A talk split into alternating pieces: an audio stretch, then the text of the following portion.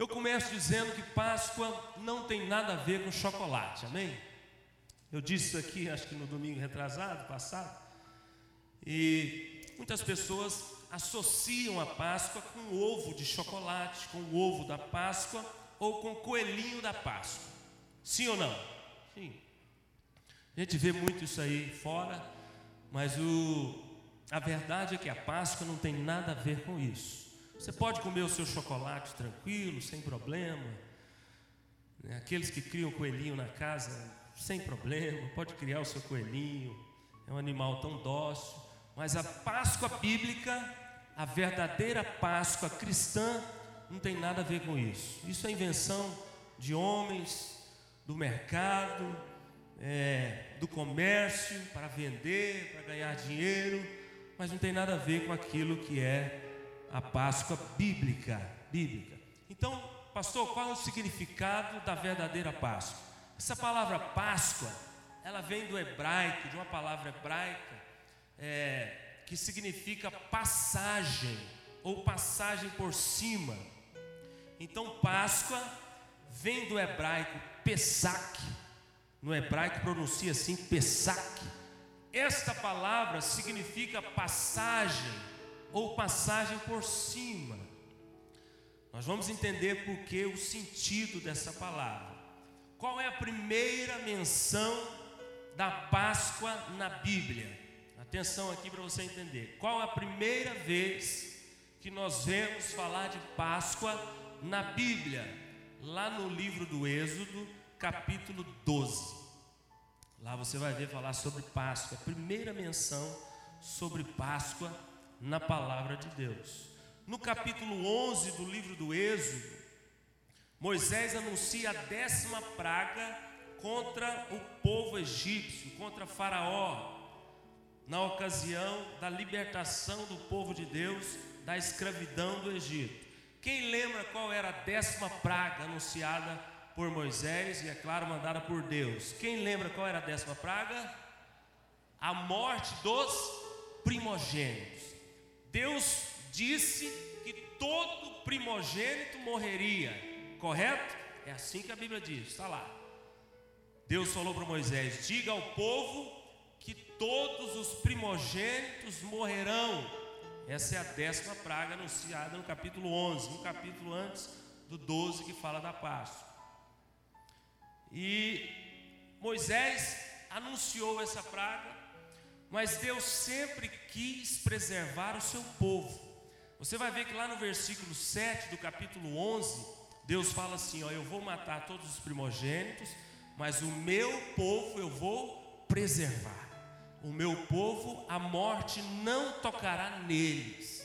O anjo da morte não chegará até o meu povo. Está lá no versículo 7 do capítulo 11. Então, a, a praga anunciada, e Deus, para libertar o povo dele, Deus, para é, livrar o povo de Israel da morte, desse anjo da morte, o que, que ele faz? Ele fala para cada família pegar um cordeiro puro, sem defeito, sem mancha, não podia ter nem um pedacinho da unha quebrado, tinha que ser um cordeiro perfeito, sem mancha, sem mácula nenhuma, sadio, saudável. Deus disse: cada família pega um cordeiro desse, no dia 10 de cada mês, no décimo dia do primeiro ano, do primeiro mês do ano, e guarda ele até o décimo quarto dia. Então a família deveria pegar o cordeiro no décimo dia do primeiro mês e guardá-lo até o décimo quarto dia. Então, do dia 10 ao dia 14, o cordeiro ficava separadinho lá, representando cada família do povo de Deus, para ser sacrificado, e o sangue que era derramado desse cordeiro puro, é, sadio, sem nenhum tipo de problema, o melhor cordeiro que tinha no rebanho, o sangue derramado dele, o que, que eles faziam com o sangue? Eles passavam nas ombreiras das portas, ou nas vergas das portas. É o que a gente conhece hoje por portais. Toda porta não tem um portal? Lá na sua casa não tem a porta, não tem um portal? Lá na época, Deus mandou passar o sangue nas ombreiras das portas e nas vergas. que é a mesma coisa do portal. Esse seria o sinal para o anjo da morte, para que quando ele viesse, matando os primogênitos, e visse a marca do sangue na porta das casas do povo de Deus, ele passaria por cima e não atingiria o povo de Deus. Então, essa é a primeira menção da Páscoa no Velho Testamento, está lá no Êxodo, capítulo 12. O sacrifício feito lá pelo cordeiro e o sangue derramado era para marcar as portas, e o anjo da morte, quando viesse, ia matar todos os primogênitos, menos estes das famílias que estavam debaixo da marca do sangue. Mas só a igreja, olha aqui o tanto que isso aqui é forte para nós, é interessante. E hoje eu quero fazer essa reflexão para me celebrar junto com você. Hoje nós temos muitos motivos para nos alegrar, porque o Cordeiro Santo de Deus resolveu o nosso problema. Amém?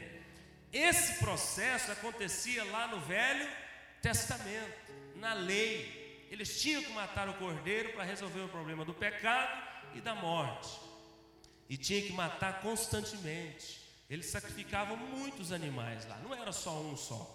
Sacrificou, derramou o sangue, perdoou o pecado, o anjo da morte não matou ninguém, acabou, resolveu o problema. Não, eles tinham que fazer isso constantemente. Esse sistema acontecia lá no Velho Testamento. Mas nós que vivemos no outro tempo, no tempo da graça hoje, né? graças a Deus por Cristo Jesus, funciona diferente. Mas só que esse evento que aconteceu lá era um indicativo, era uma sombra, era um exemplo que Deus queria mostrar para o povo de como aconteceria lá na frente no Novo Testamento, como aconteceria conosco hoje. Um Cordeiro Santo, um Cordeiro Imaculado, sem pecado, sem nenhum tipo de dívida deveria morrer também para salvar a humanidade. Lá aconteceu assim, mas este evento e tantos outros, só no Velho Testamento nós temos mais de 100 profecias messiânicas falando a respeito da morte de Jesus para salvar a humanidade. Só que são profecias tipológicas. O que, que é isso? São coisas que, que vão simplesmente mostrar o que, que vai acontecer lá no futuro de maneira definitiva e perfeita. Mas nós temos muitas profecias no Velho Testamento. Agora, hoje no Novo Testamento, quem é o Cordeiro Santo de Deus? Quem? Jesus Cristo, nosso Salvador. Amém? Hoje, qual é o sangue que nos livra da morte, da condenação e do pecado? O sangue de Jesus. O sangue de Jesus que foi derramado na cruz. Vimos aqui no teatrinho agora. Hoje mudou o sistema. Então lá, qual era o significado espiritual deste evento chamado Páscoa lá? Libertação da morte, livramento da morte, para experimentar a vida. Hoje também tem o mesmo sentido. Jesus morreu na cruz, derramou o seu sangue para nos livrar também da morte eterna e perdoar os nossos pecados. Então hoje, quem está em Cristo Jesus, está também debaixo do poder do sangue de Jesus. Você que está aqui nessa noite e está em Cristo Jesus, o poder do sangue derramado lá na cruz está sobre a sua vida. Isso é forte, isso é profundo. Você teve todos os seus pecados perdoados por causa desse sangue.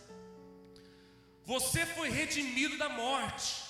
Nós sabemos muito bem, eu e você sabemos a nossa condição quando nascemos. A Bíblia fala que todos pecaram e carecem da glória de Deus. Todos. Lá em Romanos nós temos muitos textos que falam disso. Romanos 3, 23 é este. Todo mundo pecou e precisa da glória de Deus, da graça de Deus.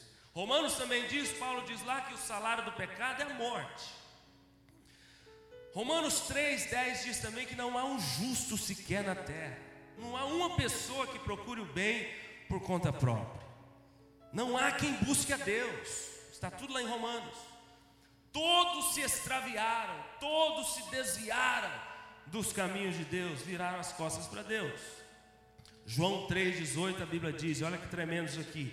Quem nele crê não é julgado ou condenado, porém o que não crê já está condenado. Então, para nós que estamos em Cristo Jesus, nós podemos nos alegrar e desfrutar do poder do sangue de Jesus sobre as nossas vidas. Sabe o que, que significa isso, meu irmão?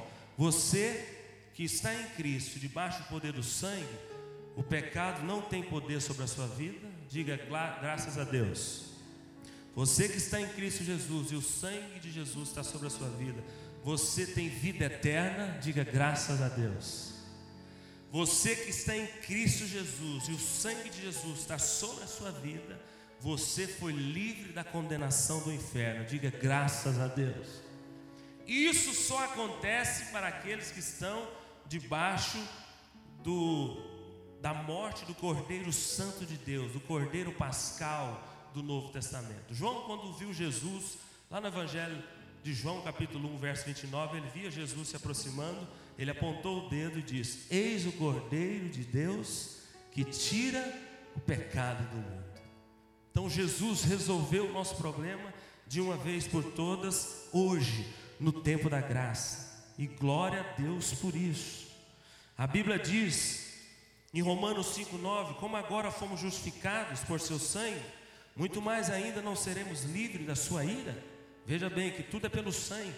Efésios 2,13, a Bíblia diz: Não, mas agora em Cristo Jesus, vocês que antes estavam longe, foram aproximados mediante o sangue. Efésios 1,7, nele, em Jesus, temos a redenção e o perdão dos pecados, por meio do sangue derramado. Amém?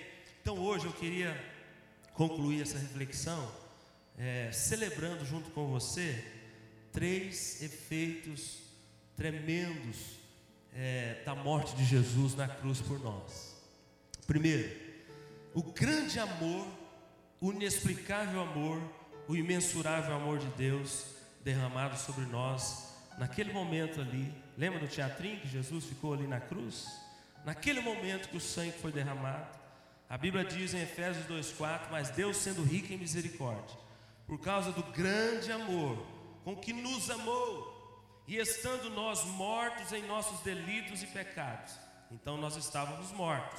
Olha a Bíblia dizendo: nos deu vida juntamente com Cristo, pela graça sois salvos. Colossenses 2,13 a Bíblia diz: E a vós outros que estáveis mortos pelas vossas transgressões, quem está sem Jesus está, o que, que a Bíblia diz? Morto. Quem não crê em Jesus está morto. Quem não está debaixo do efeito do sangue de Jesus derramado na cruz está morto. A Bíblia que está dizendo. E a vós outros que estáveis mortos pelas vossas transgressões e pela incircuncisão da vossa carne, vos deu vida juntamente com Ele, perdoando todos os nossos delitos, tendo cancelado o escrito de dívida que era contra nós e constava de ordenanças, o qual nos era prejudicial, removeu inteiramente, encravando-o na cruz. Romanos 5,8 a Bíblia diz que Deus prova o seu amor, Deus já provou o seu amor para conosco, pelo fato de ter Cristo morrido por nós, sendo nós ainda pecadores. Então, irmãos, é motivo de muita alegria nessa noite nos alegrarmos lembrando deste momento da cruz e sabendo que tudo isso aconteceu por causa do grande, do imensurável, do incomparável, do inexplicável amor de Deus por mim e por você. Você já parou para pensar que muitas vezes nós não lembramos do amor de Deus por nós? Vivemos a vida envolvida com tantas coisas, a correria do dia a dia, muitas vezes nos tira do foco. E o que eu tenho para dizer para você nessa noite é que Deus te ama de maneira incondicional. O amor de Deus por você é incondicional. Amou lá no passado, ama hoje e amará eternamente. Então, levante as mãos por um instante só junto comigo e diga: Senhor, obrigado pelo teu grande amor por mim. Obrigado pela obra da cruz. Obrigado pelo sangue derramado. Obrigado porque hoje tu és o Cordeiro Pascal. Obrigado, Jesus, porque hoje tu és o Cordeiro de Deus. Não precisamos mais sacrificar animais, não precisamos mais sacrificar nada. Não, precisamos crer na obra da cruz e no Cordeiro de Deus. Obrigado, Jesus. Mas também precisamos nos alegrar, porque por causa da obra da cruz, a Bíblia diz que já não há mais nenhuma condenação, já não há mais nenhuma acusação do diabo, o pecado não tem poder sobre nós, a morte eterna não tem poder sobre nós, então precisamos nos alegrar por isso. Quem está em Cristo está livre do inferno, está livre da morte eterna, que a Bíblia diz que existe. Romanos 8:1 a Bíblia diz: Agora, pois, já, já nenhuma condenação há para os que estão em Cristo Jesus. 2 Coríntios 5,17, só texto conhecido que eu escolhi aqui. A Bíblia diz: E assim é, aqueles que estão em Cristo são nova criatura. As coisas velhas passaram e tudo se fez novo. Romanos 6, 20, do 20 ao 22. Romanos 6, do 20 ao 22 diz assim: Porque quando eres escravos do pecado, estáveis isentos em relação à justiça. Naquele tempo, que resultados colhestes? Somente as coisas que agora vos envergonhais. Se a gente olhar para o nosso passado sem Cristo, muitas vezes a gente fica até com vergonha, não fica? É o que a Bíblia está falando aqui. Naquele tempo, que resultados vocês colheram? Somente as coisas de que agora vos envergonhais porque o fim delas é morte. Agora, porém, libertados do pecado, transformados em servos de Deus, tendes o vosso fruto para a santificação e por fim a vida eterna. Amém? Mais uma vez, levante as mãos, Senhor, obrigado porque eu sou livre da condenação. Obrigado, meu Deus, porque eu sou livre do inferno. Obrigado, Jesus, porque eu sou livre do poder do pecado. O pecado não tem poder mais sobre a sua vida, meu irmão, se você está em Cristo. Obrigado, meu Deus, porque nenhuma acusação mais tem poder sobre a minha vida. Eu sou livre para viver para Deus. Eu sou livre para viver de maneira santa. Diga isso para o Senhor. Eu sou livre para crer que hoje eu posso viver vida em abundância e no futuro tenho a vida eterna me aguardando, porque em Cristo Jesus e pelo sangue derramado foi isso que nós conquistamos, eu e você. E por último, para a gente também comemorar isso aqui, o terceiro efeito, a conquista da salvação, da nova vida e da eternidade. Amém? Como é bom a gente ficar pensando assim, gente, quando eu morrer, eu vou estar nos céus. Quando eu morrer, eu vou viver a eternidade com Cristo. Quando você pensa na morte hoje, quando você para, passa alguns apuros aí fora e vê a morte passando bem perto, o que que você pensa? Você está preparado para morrer agora, hoje? Ninguém sabe o dia da morte, né? Nós não sabemos. Daqui meia hora eu posso estar morto, posso estar encontrando com o Senhor. O futuro está nas mãos de Deus. Mas quem está preparado, quem crê em Jesus e está debaixo do poder do sangue, desse Cordeiro Santo, da graça, ele comemora isso aqui e ele está preparado para o encontro com seu Pai. Sempre está. Mas tem muitas pessoas que têm dúvidas: o que vai ser de mim depois da morte? Tem muitas pessoas que ficam pensando: gente, para onde eu vou depois da morte? Tem muitas pessoas que ficam se perguntando: inferno existe? A Bíblia fala de inferno? E eu te digo nessa noite: a Bíblia fala: existe vida eterna com Deus e existe morte eterna sem Deus. Existe paraíso e existe inferno. A Bíblia diz. Para os que estão em Cristo, tudo isso aqui é para nós. Mas para os que não estão em Cristo, é preciso quanto antes reconhecer que Ele é o único caminho, é a única verdade e é a única vida.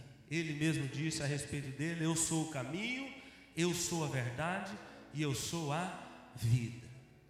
Então, irmãos, eu fecho aqui fazendo a seguinte conclusão: você que está aqui nessa noite, hoje, e está em Cristo Jesus, você tem muitos motivos para se alegrar, amém? Por causa de tudo isso que eu falei aqui, que o sangue de Jesus nos traz.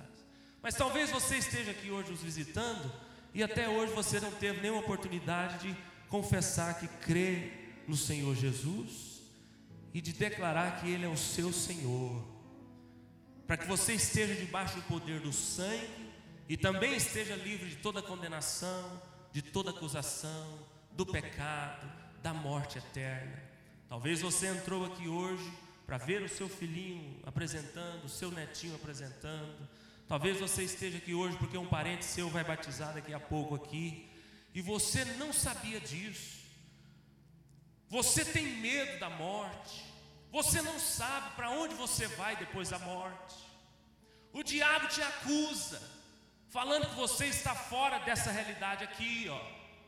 Que a Bíblia diz, não sou eu que estou dizendo, estou trazendo a palavra de Deus para nós.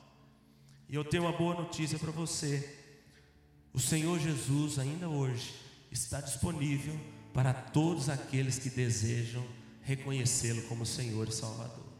A Bíblia diz: Vinde a mim, o próprio Jesus dizendo: Vinde a mim. Ele faz o convite: Todos os que estáis cansados e sobrecarregados, e eu vos aliviarei. João 3,16, um texto muito conhecido, o que, que a Bíblia diz lá? João 3,16, quem sabe? Eu tenho certeza que você sabe este de cor. Porque Deus amou o mundo de tal maneira que enviou o seu Filho unigênito para que todo aquele que nele crê, dá uma paradinha aí, não pereça, ou seja, não vá para o inferno, não seja condenado, não viva uma vida de derrota, mas tenha a vida eterna. Então, qual é o único caminho?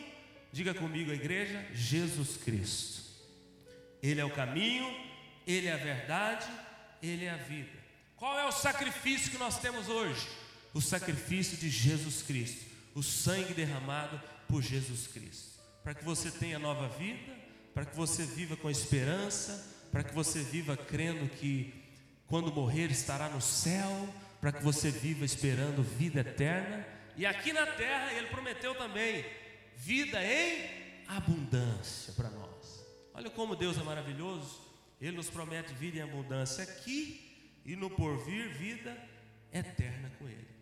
Então eu queria convidar aqui agora, você que quer hoje reconhecer o Senhor Jesus, você que quer que eu ore por você aqui na frente, está aí sentindo, pastor, eu quero essa vida eterna, pastor, eu quero o sangue de Jesus sobre a minha vida, pastor, eu quero viver livre da acusação do diabo. Eu queria te chamar aqui na frente também para me orar com você.